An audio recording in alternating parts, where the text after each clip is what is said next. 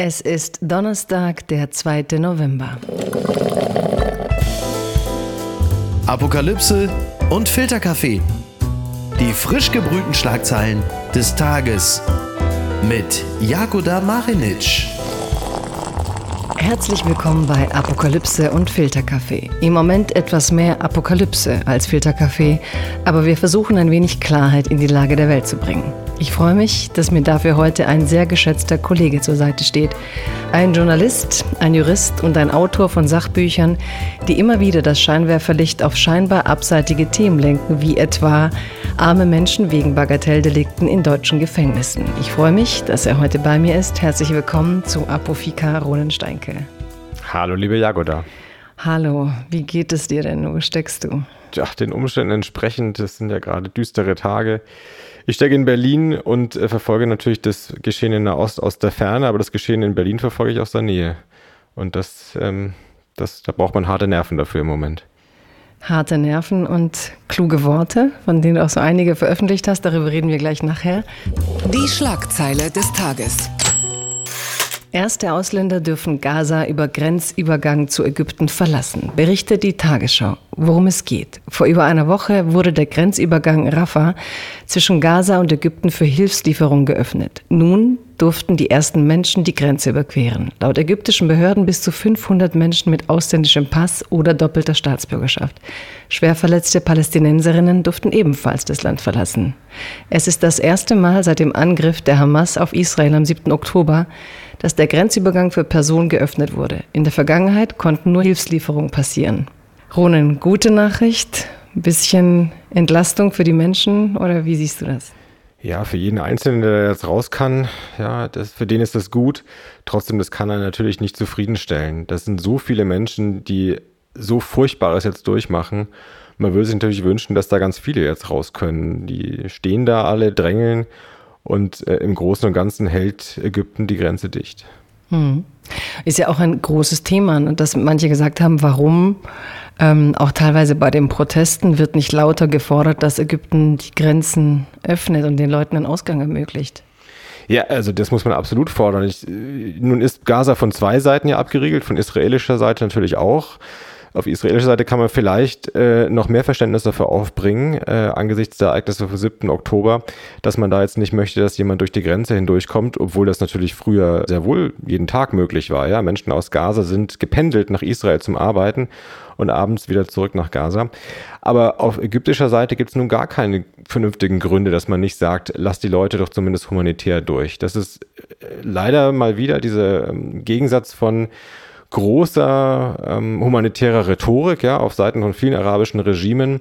Unsere Brüder äh, in den Palästinensergebieten, wir halten zu ihnen und in Wahrheit steckt da wenig dahinter. In Wahrheit, wenn es dann zum Schwur kommt, ist man eiskalt und lässt die Palästinenser alleine. Ja, aber von außen ist es auch irre schwer zu verstehen. Also warum, genau wie du sagst, diese Beschwörung der Brüderschaften und auf der anderen Seite diese Eiseskälte, passiert ja in anderen Momenten auch, wo man verlangt, dass sie da irgendwie Verantwortung übernehmen.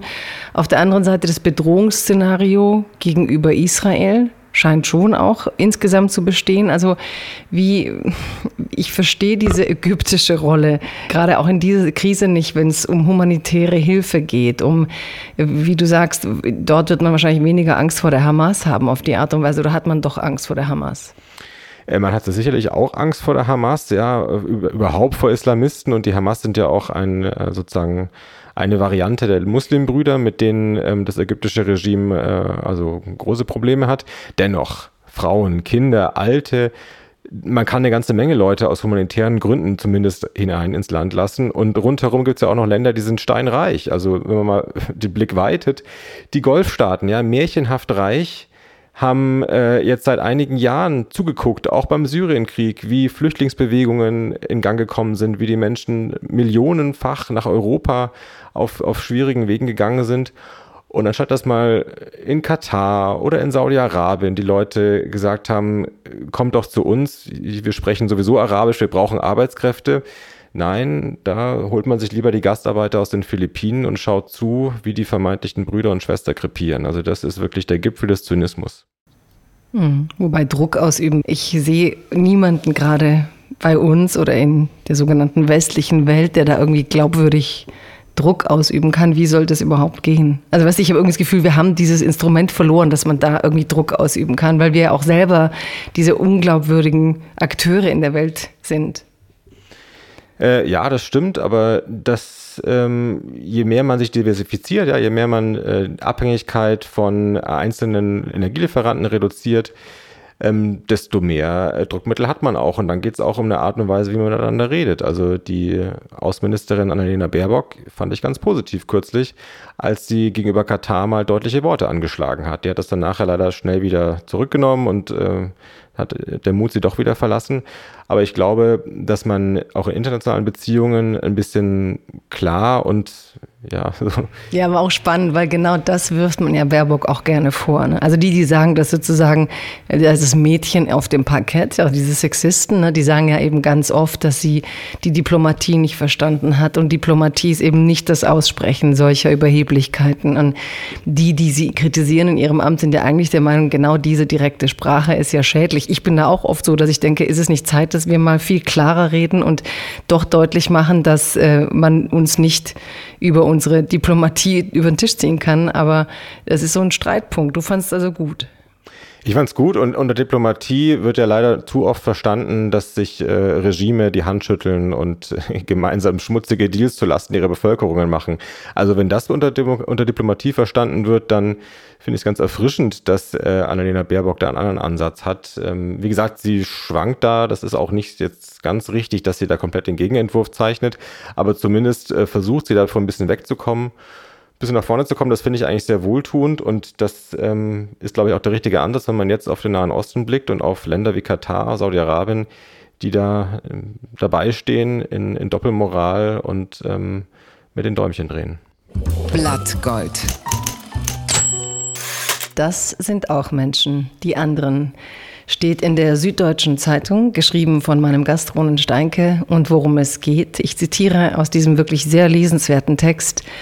Der jüdischen und der palästinensischen Diaspora in Deutschland fällt es gerade unendlich schwer, Mitgefühl für die jeweils andere Seite zu haben. Dabei gibt es einiges, was beide verbindet.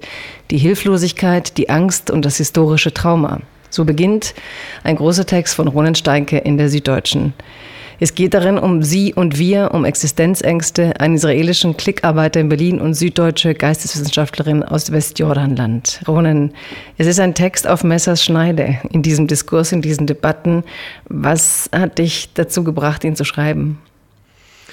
Also der Schmerz oder die Angst, besser gesagt, ähm, von jüdischen Menschen in Deutschland ist, ist sehr persönlich das geht wirklich nah, wenn man gerade die Nachrichten anguckt. Ähm, ich bin selber jüdisch. Das ist, ähm, Israel ist weit weg, ja, und nicht jeder hat Verwandtschaft in Israel. Und dennoch betrifft es jeden sehr persönlich, weil Israel für alle Jüdinnen und Juden in der Welt sozusagen der Ausweg ist, ja, der Plan B, über den man nicht gerne laut nachdenkt, den man sich vielleicht auch selber nicht so gerne eingesteht. Da wird dann lieber drüber geredet, wie charmant man das Land findet oder als Urlaubsland oder sowas.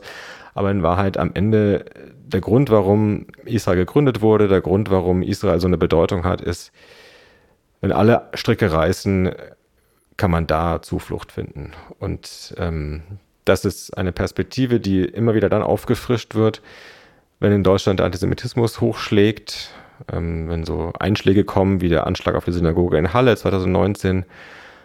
Und ähm, jetzt sehen wir in den Nachrichten, dass Israel erschüttert ist und dass diese Vorstellung, ein Land auf der Welt, das dafür sorgt, dass Juden sich nie wieder im Schrank verstecken müssen, auf der, sozusagen, um sich zu verbergen vor Mördern, ähm, dass, das, dass das jetzt gescheitert ist äh, in diesem Moment und dass äh, sich Juden wieder in einem Schrank verstecken mussten.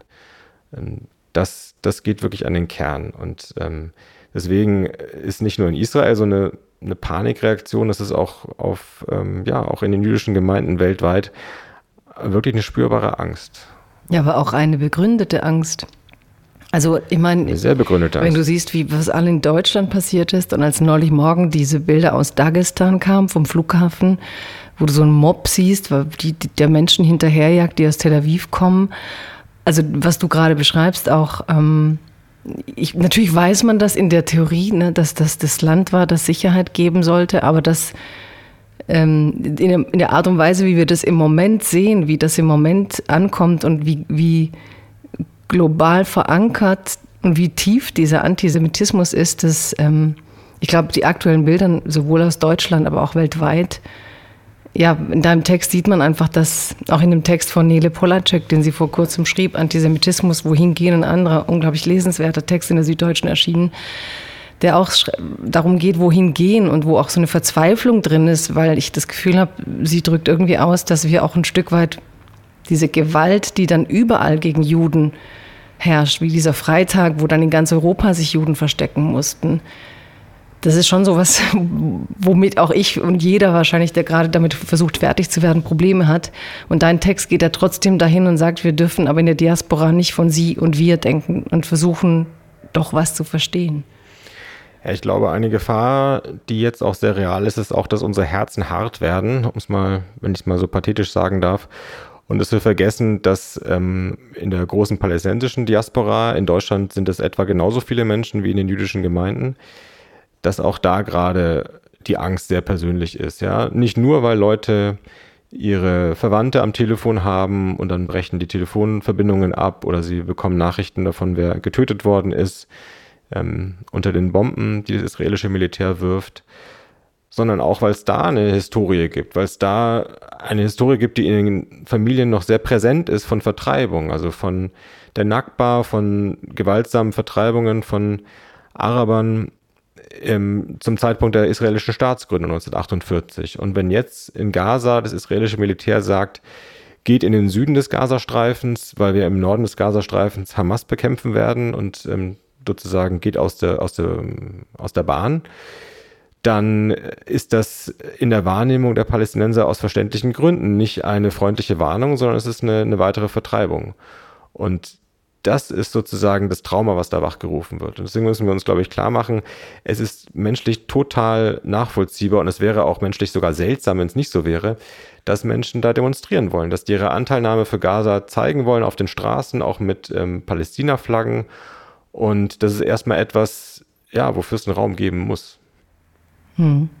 Und glaubst du, dass es dann trotzdem auch ähm, einen Dialog gehen muss, wo man dann sagen muss, wenn ihr hier demonstriert, demonstriert ihr aber trotzdem im Land der Täter, im Land des Holocausts und ihr habt auch hier die Geschichte, also die, ich verstehe diesen Impuls, den du auch im Text beschreibst und der auch, glaube ich, wirklich wichtig ist in solchen Kriegen und Krisen, aber gleichzeitig reden wir über die Diaspora und ähm, es fallen ja bei diesen Protesten nicht nur Gewalttaten auf, sondern auch bestimmte, ne, weltweit hast du ja diese Schilder, wo dann ein, ähm, ja, Juden im Papierkorb landen. Und verstehst du, du hast eine, eine, Wucht von Protesten, die ins Antisemitische ganz klar gehen. Und wo gehst du in den Dialog? Oder wie, wie und wo führen wir den überhaupt, diesen Dialog? Dass man sagt, natürlich verstehen wir eure Anteilnahme, wir verstehen, dass für euch da genauso die Menschen sind, die wir lieben. Aber dahin geht es halt nicht. Und wo beginnt Antisemitismus? Wer erklärt das gerade? Wer begrenzt das gerade? Also ich glaube, das ist, deswegen sage ich, diesen Text ist auch so auf Messerschneide und der gelingt. Es gelingt, glaube ich, dass es uns daran erinnert, dass wir Empathie haben müssen und gleichzeitig, glaube ich, müssen wir auch darüber reden, wo die Grenzen der gegenseitigen Gewaltzuschreibung ist und wo man auch trotzdem auf die besondere Geschichte des Antisemitismus ähm, hinweisen muss in diesem Land. Ich glaube ich glaub genau, die, das ist die Schwierigkeit. Also es muss beides möglich sein. Es muss Raum geben und bleiben für Menschen, die ihre Empathie, ihre Angst, ihre Sorge um Palästinenser ausdrücken, ohne dass sie gleich in eine Terrorecke gesteckt werden. Ja, ohne dass sie gleich äh, angefeindet werden und auch schief angeguckt werden, sondern dafür muss es eigentlich Respekt geben in der Demokratie. Dafür muss es Raum geben. Und gleichzeitig muss es aber auch klar sein, in dem Moment, wo das nicht als ein ja, demokratisches Grundrecht ausgeübt wird, wo eine Meinung geäußert wird und vielleicht auch eine Kritik geäußert wird und ja, manchmal auch eine Kritik, die einseitig ist oder die verkürzt ist oder was, in dem Moment, wo eine Demonstration genutzt wird, um einzuschüchtern, um auch Gewalt zu verüben, um äh, auch aufzustacheln zu Gewalt, in dem Moment ist das nicht mehr in der Demokratie akzeptabel und in dem Moment braucht es auch eine ganz klare Grenze. Das ist äh, so als Theorie leichter gesagt als umgesetzt. Da geht es dann oft um die Interpretation von Parolen oder auch um ja, Stimmungen, die ja ganz fragil sein können auf so einer Demo und die auch ganz leicht kippen können, wo es nicht immer ganz einfach ist, zu, auch vorherzusehen und auch für die Polizei. Ähm, also nicht die Meinungsfreiheit voreilig abzuwürgen und gleichzeitig nicht Dinge laufen zu lassen, die dann wirklich übel werden. Aber das ist genau der Balanceakt und in der Demokratie darf man sich den nicht ersparen. Also man kann nicht und man sollte nicht, meine ich, den einfachen Weg gehen und sagen, wir verbieten die Demos komplett. Das haben manche Städte gemacht am Anfang, München beispielsweise. Ähm, hat also komplett praktisch alles, was irgendwie mit Palästina-Flaggen, mit Palästina-Solidarität zu tun hatte, versucht zu verbieten. Das halte ich also nicht nur für, für rechtsstaatlich ungerecht, ich halte es auch wirklich für unklug, weil du den Leuten ein Ventil nimmst, was erstmal auch seinen Platz hat. Aber du hast ja gerade auch bei jungen Leuten, wenn du auf Instagram bist oder so, das, was bei Fridays for Future und Greta Thunberg sichtbar wird, eine relativ schnelle Einordnung, dass viele Junge halt sagen, ne, wir haben Kolonialismus, sie sind sehr bewandt in diesen ganzen postkolonialen Theorien und dass sie dann so genau die Kachen von Fridays for Future sind eigentlich das, was einem dann teilweise auf, in den sozialen Medien oder auf TikTok dann äh, entgegenkommt, wo man dann eben die Juden zu Weißen erklärt hat, ihnen auch diesen Minderheiten- und Schutzstatus letztlich in den letzten Jahren teilweise abgesprochen hat. Da gibt es ein tolles Buch von Badil mit, ähm, die eigentlich sozusagen der Jude ist keine Minderheit mehr, man hat jetzt andere, so ein bisschen überspitzt gesagt. Wie klärst du denn da auf? Also wenn es dann die, die, die Israelis sind dann plötzlich eigentlich die Aggressoren, sie sind die Kolonialmacht und sie hier sind natürlich in Teilen, wenn sie sich jetzt wehren, äh, wenn man die Bilder jetzt sieht aus Gaza, heute kam eine Nachricht, dass ein, das einzige Krankenhaus, äh, in dem Krebspatienten behandelt werden können, die Arbeit einstellen muss. Es ist so eine schwierige Lage. Ja, also Israel ist grundsätzlich militärisch natürlich in der Übermacht. Jetzt mal abgesehen von den schwierigen Dilemmata, in die das israelische Militär gestoßen worden ist, durch den eigentlich ja unterlegenen Gegner Hamas, aber durch die Geiselnahmen und durch die auch Fallen, die jetzt dem israelischen Militär in dem Tunnelsystem gestellt werden. Aber grundsätzlich natürlich ist Israel leicht wahrzunehmen als der Goliath und die Palästinenser als der David. Und das ist so die Schablone, vor der ganz viele Menschen bei uns im Westen diesen Konflikt betrachten und sich dann einfach machen zu sagen, naja, ich bin immer auf Seiten der Kleinen und ähm, deswegen, äh, und postkolonial wird das dann auch noch so gedeutet, also du hast es gerade gesagt, die Israelis sind sozusagen die, die, die Siedler und die Palästinenser sind die Indigenen und die muss man verteidigen. Das ist natürlich total geschichtslos und, ähm, und falsch. Also die Menschen, die heute in Israel leben, die sind zur Hälfte entweder selber aus Osteuropa geflüchtet oder die Nachfahren von Menschen, die aus Osteuropa geflüchtet, äh, flüchten mussten, ja, vor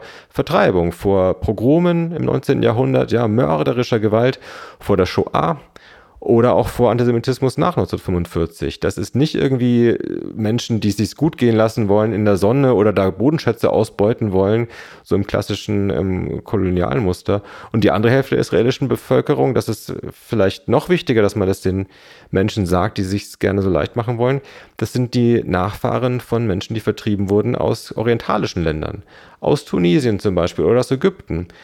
Es gab in Ägypten ähm, früher ein jüdisches Viertel mit 150.000 äh, ja, jüdischen Ägypterinnen und Ägyptern in Kairo. Und die sind alle mit brutaler Gewalt, mit Übergriffen, mit äh, Brandstiftungen äh, aus äh, Ägypten vertrieben worden nach Israel und haben dort Zuflucht gefunden. Und das ist eigentlich eine Sache des Framings, wenn wir immer davon sprechen, äh, palästinensische Flüchtlingslager, selbst wenn das irgendwie seit Jahrzehnten eigentlich schon befestigte Städte sind. Und auf der anderen Seite sprechen wir von israelischen Städten als ähm, ja, Sehnsuchtsorte und Orte der Erfüllung. Wir könnten auch genauso gut andersrum reden und sagen, dass Israel ja zum großen Teil eigentlich ein, äh, ein Flüchtlingslager ist, also ein, ein Zufluchtsort ist und vielleicht dementsprechend uns auch die, die Tragödie oder das Dilemma dieses ganzen Konflikts deutlicher machen. Ist, wenn man da drin bleibt, Israel als Flüchtlingsort, als Sehnsuchtsort, natürlich von, hinter dem Hintergrund von dem, worüber wir gerade eben gesprochen haben, ist da sozusagen die Wucht der Antwort zu verstehen? Also Netanyahu verspielt ja letztlich die Solidarität, die am 7. Oktober da war, ein Stück weit durch die Vehemenz dieser Angriffe, wo dann auch Leute darauf hinweisen, ähm, EU-Politiker, die sagen, Moment, trotzdem solltet ihr das Völkerrecht beachten. Warum greift ihr die Zivilbevölkerung an? Also wie erklärst du diese wirklich Wucht, Schonungslosigkeit dieser, dieser Verteidigung? Also zum Teil würde ich äh, ein bisschen differenzieren und sagen, das ist ein Dilemma, aus dem kommt das israelische Militär nicht heraus. Das ist gerade nicht möglich, ganz sauber zu differenzieren zwischen Kombattanten der Hamas, ja, die man angreifen darf und soll, ähm, um sich zu verteidigen, und auf der anderen Seite zwischen Zivilistinnen und Zivilisten. Das ist von der Hamas so gewollt. Die ziehen ja keine Uniform an, die schlafen nicht in Kasernen, die sondern sich nicht ab, sondern die vermischen sich ganz bewusst mit Absicht mit der Bevölkerung, um das äh, sozusagen unmöglich zu machen, dass da sauber getrennt wird. Aber also um auch die eigene Bevölkerung zu opfern, um den Hass weiter aufzustacheln. So ist es. Das ist das zynische, ähm, zynische Kalkül. Und gleichzeitig muss man halt sagen, äh, dass auch in Israel jetzt gerade die Panik und die auch die rasende Wut ähm, ein bisschen der Taktgeber der Politik sind. Und nicht äh, kluge Überlegungen. Ähm, sowas wie diese Reaktion, die kurz nach dem, nach dem Massaker vom 7. Oktober kam, dass der israelische Verteidigungsminister erklärt, wir machen jetzt den Gazastreifen komplett dicht, gibt kein Wasser, kein Strom, kein Benzin, was mehr rein darf, egal wie viele Menschen da leben. Das ist natürlich ein, ein Bruch mit dem Völkerrecht, äh, mit, mit Ansage. Das, äh, sowas darf nicht sein. Wir könnten jetzt eine ganze Folge drüber reden. Ich empfehle allen, dir zu folgen und auch deinen Texten zu folgen, gerade weil ich glaube, dass solche Texte wie dein jetziger über die, die Empathie, die Hilflosigkeit, auch wenn ich viele Fragen habe an den Text und auch wenn ich mich trotzdem frage, ob man dann nicht von Teilen der Diaspora erwarten sollte, dass wir gerade wenn wir hier sind und im Frieden leben, einen Teil mehr zur Lösung beitragen und nicht weiter aufstacheln. Ähm, alles Fragen, die deine Texte irgendwie mit anstoßen und lesenswert sind. Also ja, Runenstein gelesen. Werbung. Mein heutiger Partner ist Barissimo die Kaffee-Eigenmarke von Aldi. Ah, ist das nicht eine herrliche Vorstellung? Ihr sitzt in eurem Lieblingscafé draußen in der Sonne, ihr genießt einen herrlichen Espresso in Barista-Qualität und dann fällt euch ein, ja, ich, ich wohne ja auf dem Land. Ich wohne ja irgendwo in der Peripherie. Es gibt ja gar kein schönes Café, wo ich mich hinsetzen kann. Aber ich habe einen Stuhl, ich habe einen Tisch, ich habe einen Garten und ich habe Barissimo. Barissimo von Aldi. Das ist äh, ganz fantastisch, denn man kann sich eine kleine Auszeit mit Barissimo gönnen. Die kleine Auszeit, das bedeutet, mit Barissimo wird das Leben einfach bonissimo. Und das Issimo steckt bei der neuen Kaffee-Eigenmarke Barissimo von Aldi schon mit drin. Barissimo, das ist Barista, Qualität zum Original Aldi-Preis und man muss auf nichts verzichten.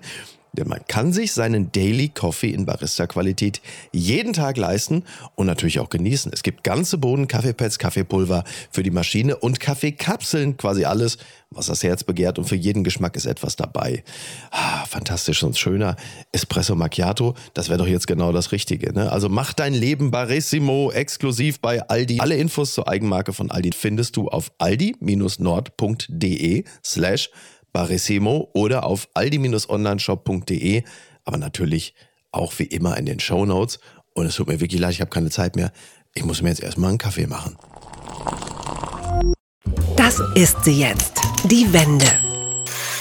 Migrationspaket Kabinett beschließt Lockerung von Arbeitsverbot für Asylbewerber, berichtet die Zeit. Und worum geht es? Die Bundesregierung will den Arbeitsmarkt für Asylbewerber und geduldete Ausländer schneller zugänglich machen.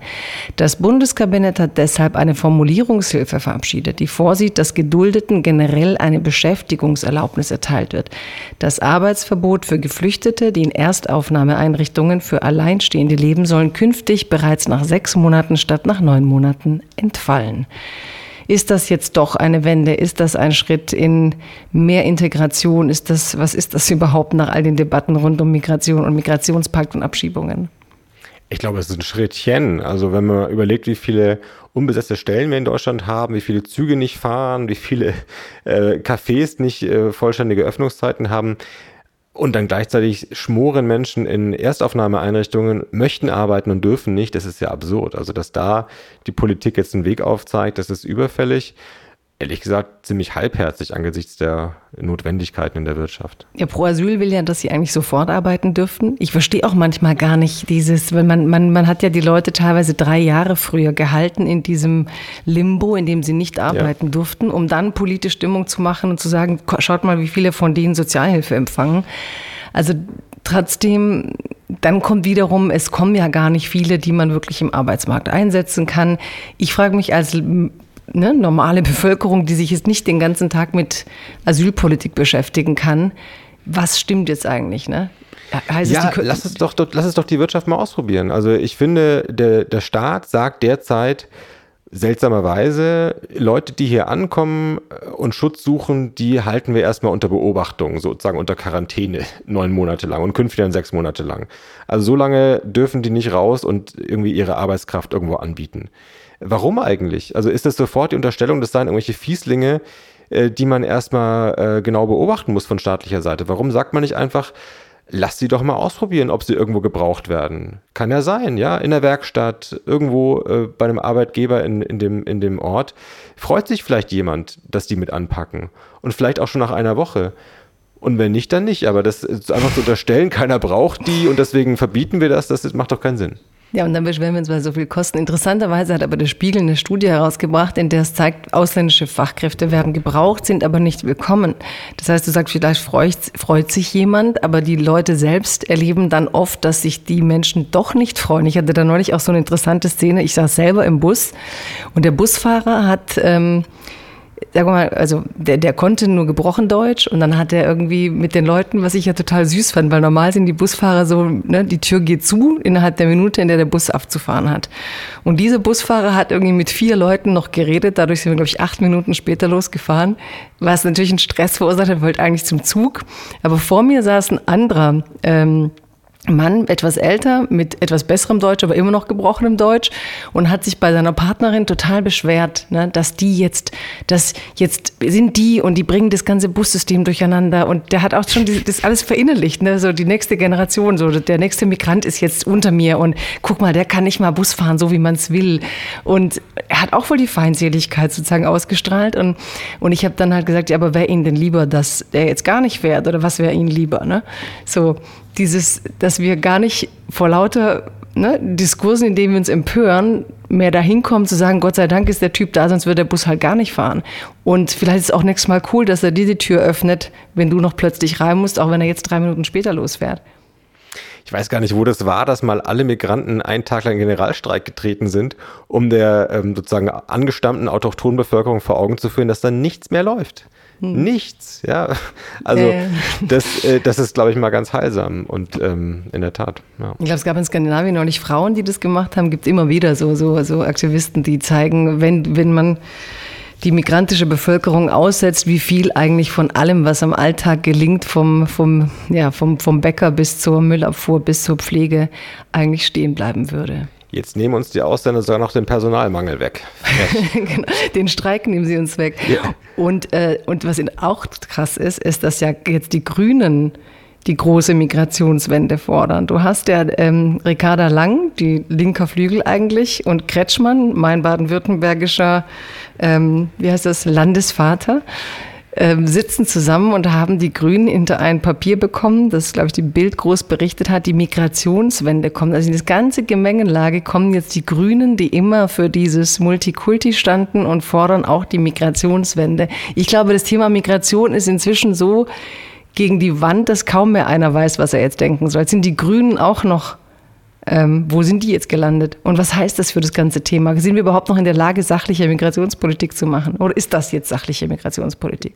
Ist überhaupt noch irgendjemand in der Lage, Alternativen aufzuzeigen? Weil ich habe das Gefühl, das ist, läuft alles in eine Richtung. Union, SPD machen dasselbe weiter. Verschärfungen, mehr Druck bei den Abschiebungen, ganz kleine und eher so symbolische Korrekturen bei der Arbeitsmöglichkeiten. Und äh, die Grünen, die mal, wie du sagst, ja früher eine Alternative aufgezeigt haben, vielleicht Visionen oder vielleicht irgendwie ähm, ein anderes Grundverständnis von Migration, die schließen sich jetzt auch diesem, diesem Zug an. Also das ähm, jetzt mal rein demokratietheoretisch bedrückt mich das ein bisschen, dass da weniger Auswahl mhm. da ist als früher.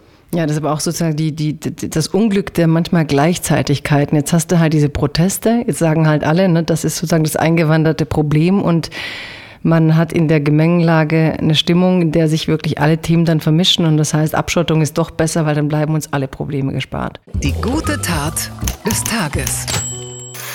Steinmeier bittet in Tansania um Verzeihung für die deutsche Kolonialverbrechen, schreibt die FAZ. Bundespräsident Frank-Walter Steinmeier hat während seines Staatsbesuchs in Tansania um Vergebung für die Gräueltaten der deutschen Kolonialherrschaft gebeten. In einer Rede äußert er seine Beschämung und versicherte, dass Deutschland gemeinsam mit Tansania nach Antworten auf die offenen Fragen suchen werde. Ist das jetzt der erste große Schritt der Versöhnung und der Anerkennung kolonialer Verbrechen oder ist das Symbolpolitik der Erinnerungskultur? Ja, also Versöhnung könnte natürlich nur von der anderen Seite kommen. Das ist äh, vielleicht ein erster kleiner Schritt hin zu Demut und aber echt ein später und kleiner Schritt. Mit Namibia war es ja ähnlich. Auch noch nicht lange her, dass da die Bundesregierung überhaupt zum ersten Mal offiziell von Völkermord spricht. Also ob man einräumt, was für ein Verbrechen im deutschen Namen da begangen wurde. Also, dass man das zum Beginn des 21. Jahrhunderts noch machen muss, das ist wirklich Jahrzehnte zu spät. Ja, und, und gleichzeitig fand ich ehrlich gesagt, dass Merkel ist ja in ihren letzten Jahren auch oft auf den afrikanischen Kontinent gereist und hat eigentlich auch viel deutlicher gemacht, welche Interessen sie dahinter hat. Ne? Also Ausbau von Wirtschaftsbeziehungen, Fluchtursachen bekämpfen, manchmal diese ganze Art der Erinnerungskultur, dieses Demütigsein. Also ich bin nicht ganz sicher, ob ich, ob ich das alles so glaubwürdig finde. Also ob, ob dann die koloniale, kaufst. ja, ob ich es kaufe und ob ich dann sehe, dass sie zu Hause auch die koloniale Aufarbeitung anders betreiben. Oder wenn du das auch liest, die Verbrechen waren ja, dass sie die Menschen, die sie enthauptet hatten, die Schädel mit nach Deutschland brachten. Das heißt, dort warten die Einheimischen teilweise noch auf die Schädel ihrer Vorfahren. Ne? Apropos ähm, Massaker und, und, und, und Menschenrechtsverbrechen. Und wie schwer es uns dann fällt, da mh, mm, ja, letztlich solche Schritte zu begehen. Und die AfD macht ja dann immer noch Stimmung. So im Sinne von, wieso geht ihr da jetzt hin und bringt Gelder hin? Und wie, wie schwer diese koloniale Aufarbeitung eigentlich ist. Ja, ähm, und es dürfte eigentlich nicht schwer sein. Ne? Also eigentlich ist ja klar, wenn man was geklaut hat, muss man es zurückgeben. Da gibt es eigentlich auch kein, kein großes Rumeiern ähm, normalerweise. Und äh, dass es dieses Rumeiern aber gibt und dass die deutschen Museen an ihrem Raubgut festhalten, dafür gibt es eigentlich keine Ausrede. Also wenn man das mal ein bisschen mit Distanz betrachtet, ist das äh, eigentlich wirklich blamabel oder beschämend, besser gesagt, für unser Land. Und äh, auch Ausdruck von der Geringschätzung, die nach wie vor existiert für afrikanische Länder, dass man meint, mit denen kann man es machen. Also das ist eine Politik, die beginnt gerade erst so erste demütige Anflüge zu zeigen, ist aber echt noch weit davon entfernt, dass man sowas wie Augenhöhe oder irgendwie fairen Umgang miteinander wirklich lebt und ähm, ja, auch jetzt wieder, fürchte ich. Also auch ein Riesenthema, weil ich finde ja Augenhöhe, ja, also Augenhöhe wäre ja dann auch, wenn man da hingeht und dann insgesamt auch wieder reden dürfte über wie diese Länder gestaltet sind, aber das darf man dann auch nicht, weil dann ist es ein Bevormunden. Also mir gefällt an dem Ganzen nicht, dass man diese Themen eigentlich immer gerne so schwarz-weiß hätte, wie so vieles, weißt du? Man will ja. jetzt, dass man da hingeht und das aufarbeitet, wichtig, aber dann sollte man nicht über die Gegenwart reden, weil dann darf man eigentlich die Probleme nicht benennen. Wenn wir es aber nicht tun, sind wir die Gleichgültigen ohne Werte. Also auch da wäre ich manchmal, weißt du, ich fand schon auch als Ukraine und Russland war, dass sich niemand getraut hat, darüber zu reden, welche Positionen eigentlich in Afrika eingenommen werden und wie man darüber sieht. Also ich glaube, dass die koloniale Aufarbeitung wichtig ist, sie passiert aber so symbolisch und umgekehrt gibt es sehr viele gegenwärtige Diskurse, die wir in Bezug auf Afrika schon auch führen müssen, inklusive wie China sich da einbringt und wie wir uns da einbringen wollen, wie wir deren Menschenrechtslage sehen und wie nicht. Also Absolut. ich habe manchmal nicht so nicht so, nicht den Eindruck, dass wir diese koloniale Aufarbeitung und die Diskurse, wahrscheinlich haben wir nicht mal Schneisen dafür, sie wirklich zu, zu führen. Meistens geht so eine Botschaft ja eigentlich sogar unter. Ich glaube, mein Schwein pfeift. Zweiter Patient nach Schweineherztransplantation gestorben. Worum geht's? Der 58-jährige Empfänger eines transplantierten Schweineherzens ist am Montag verstorben, nachdem das Herz Abstoßungsreaktionen zeigte. Die Universität Maryland, verantwortlich für die OP, plant nun eine gründliche Analyse. Sie will ergründen, was mit dem transplantierten Organ passiert ist. Der Patient war weltweit erst der zweite Mensch, dem ein Schweineherz transplantiert wurde, eine sogenannte Xenotransplantation, also der Organübernahme von einem Tier zu einem Menschen. War dir das klar, dass Schweineherzen bei uns als Menschen schlagen können? Ich finde es total cool. Ich finde es total schön, dass äh, wir Menschen ja den Schweinen so ähnlich sind. Das ist auch Stichwort Demut, also für uns als Spezies Menschen mal ganz wohltuend, glaube ich, dass wir, ähm, ja, wir blicken auf Schweine ja oft herab, ja, also auch in unseren Sprichworten. Ähm, und dabei sind Schweine ja ganz intelligente Tiere und auch ganz soziale Tiere. Ja, so das Familienverhalten zum Beispiel. Äh, Schweine sauen und ihre Schweineferkel. Ähm, das ist eigentlich etwas, was, äh, was ganz sympathisch ist, was man kennenlernt. Ja, vor allem, äh, ich glaube, ich habe so gesagt, Schweine sind ja, obwohl es mehr so richtig sind, die so saubere Tiere sein auch, ne? Dass sie letztlich ähm, sehr, also und Menschen ich, sind nicht immer saubere Tiere, ja. muss man auch wieder sagen. ich wollte ich wollt nur sagen, nicht allen Menschen obliegt es. Ja. Ich bin in letzter Zeit immer das Gefühl, dass immer weniger Menschen Lust auf Deos haben. Ich weiß nicht, vielleicht ist aber auch eine subjektive Täuschung. Aber ähm, ich, ich glaube, klar, diese Schweine und die Ähnlichkeit zu Menschen. Ich habe eigentlich gedacht, komisch, dass uns die Affen nicht ähnlich sind, wenn ich zugebe. Also, dass wir nicht Affenherzen in uns schlagen haben können. Aber ähm, gut, wenn Schweine vielleicht in Zukunft sind, dann hast du recht, es wird uns demütiger machen. Ja. Unbegrenzte Unmöglichkeiten. Italiens Ministerpräsidentin Meloni ist auf einen Fake-Anruf aus Russland hereingefangen. Die Vorsitzende der rechtsnationalen Partei Fratelli d'Italia ging einem Anrufer auf den Leim, der sich als Asali Assoumani ausgab, Präsident der Afrikanischen Union und zugleich Staatschef der Komoren. Das bestätigte Melonis Büro im Rom gestern. In Wahrheit steckte hinter dem Anruf das russische Duo Wovan und Lexus, das auch schon Ex-Bundeskanzlerin Angela Merkel nach dem Ende ihrer Amtszeit genarrt hatte. Meloni. Also kannst du dir vorstellen, wie sie diesen ja, Staats, ich meine, wie kommst du überhaupt da durch, durch diese ganzen Prüfungsbüros, frage ich mich ehrlich gesagt auch immer, als Fake-Anrufer? Da musst du schon echt smart sein. Ja. Also ich denke bei Telefonstreichen immer an die Simpsons und an Mo Sislek in Mo's Taverne wieder Leute anrufen. Aber ähm, ich habe eigentlich großen Respekt vor Leuten, die das schaffen, so eine Art Guerilla-Journalism zu machen mit diesen Anrufen. Das ist ja inzwischen nicht nur dieses russische Duo, äh, wo man so ein bisschen in Klammern sagen muss, die machen das ja auch mit so einem regimetreuen propagandistischen Impetus. Also das ist eigentlich alles sehr, sehr unangenehm. Es gibt auch andere Beispiele, ähm, zum Beispiel Anhänger von Nawalny, von dem russischen Oppositionellen, die es geschafft haben, Angehörige des russischen, ja, der, des russischen Regimes, der Elite äh, zu foppen und äh, vorzuführen. Und das ist eigentlich so als, weiß nicht, Kunstform, politische Agitprop ähm, total gut. Die haben da den Sohn von Dmitri Peskov, dem Sprecher von Wladimir Putin, äh, sozusagen vors Mikro bekommen und haben ihm entlockt, dass er natürlich gar keine Angst hat, eingezogen zu werden im Ukraine-Krieg, denn er ist ja ein Peskov. Ja, aber irgendwie doch auch, wenn du denkst, jeder hat immer Angst vor Guerilla, äh, äh Cyber, Cyber, äh, ne, Cyberangriffe und was kommt dann jetzt durch? Der, der Telefonstreich der 90er Jahre, weißt du, jemand ruft an bei Meloni und hat sozusagen äh, die, die Regierung blamiert. Also auch cool, dass dieses Oldschool-Ding letztlich noch funktioniert, ja. weißt du, so ein bisschen wie Klingelstreich und Klingelputz. Genau. So. so, wir kommen zwar voran, aber wir bleiben immer auch ein Stück weit stehen. Am Ende ist die menschliche List dann doch das, was gewinnt. Ja. Der Trick der Woche ist eigentlich die Sehnsucht nach auch einer schönen Nachricht, aber auf Instagram erzählte tatsächlich ein Arzt aus Chicago, und es ist, geht zurück auf äh, Virginia Satir, eine Familientherapeutin, darüber, wie viele Umarmungen wir eigentlich brauchen, um gut durch den Tag zu kommen. Das absolute Minimum seien vier, Ideal dagegen zwölf. Das heißt, bei vier überleben wir gerade so und haben ein bisschen Trost. Bei acht wird es schon besser und bei zwölf entwickeln wir uns schon irgendwie, können uns weiterentwickeln, weil wir uns so sicher fühlen. Umarmungen sind gut für das Immunsystem, klar, aber das Zugehörigkeitsgefühl, das entsteht bei Umarmungen, wird ausgestoßen von unromantischem Oxytocin. Wobei ich finde, es klingt ganz schön geil, Oxytocin. Gib mir mal eine Ladung Oxytocin. gib mir ihr Haar, gib mir meine Ladung Oxytocin. Ja, es, gibt ja, es gibt ja verschiedene Formen von, von Umarmungen. Mich würde mal interessieren, ob die alle äh, dieselben Oxytocin-Werte haben. Also es gibt das Kinderkuscheln, es gibt das Umarmen zwischen äh, LiebespartnerInnen, es gibt den Bro-Hug. Was ist da jetzt wie empfehlenswert? Gilt ein Bro-Hug so viel wie zweimal Kinderkuscheln oder umgekehrt? da ist, glaube ich, für die Wissenschaft noch einiges zu holen. Ja, ja, ja. Ich, ich, glaube gar nicht. Ich glaube gar nicht, dass Umarmung da so einen großen Unterschied macht, ehrlich gesagt. Also Oxytocin ist ja, glaube ich, die, die Ausstoßung und letztlich wahrscheinlich sogar, wenn du jetzt rausgingest und einen fremden Menschen umarmen würdest, ähm, würde sogar auch was passieren, abgesehen von dem anfänglichen, was ist das und was soll das?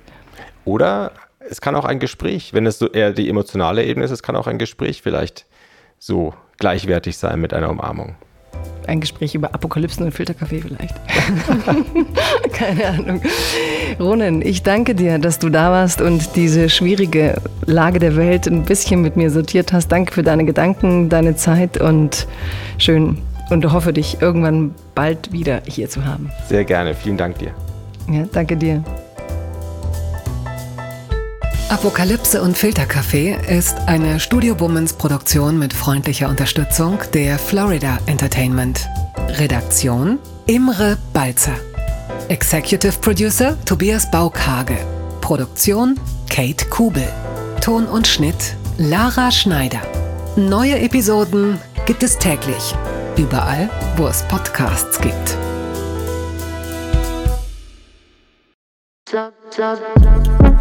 Boo, Stefanie Giesinger hier. Mit mir habt ihr nicht gerechnet, oder? Ich bin nur kurz hier, um euch über meinen Podcast zu erzählen, G-Spot. Bei dem spreche ich über alle möglichen Themen, wie zum Beispiel Sex, Feminismus, Beziehungen und auch vergangene Beziehungen. In der aktuellen Folge spreche ich mit meinem Ex-Partner Markus Butler über alles, was wir so erlebt haben, was wir vielleicht sogar bereuen, wie wir uns jetzt fühlen, wie wir Liebe sehen und was wir uns für die Zukunft wünschen. Also, falls ihr Lust habt reinzuhören, würde ich mich sehr freuen. Bis dann!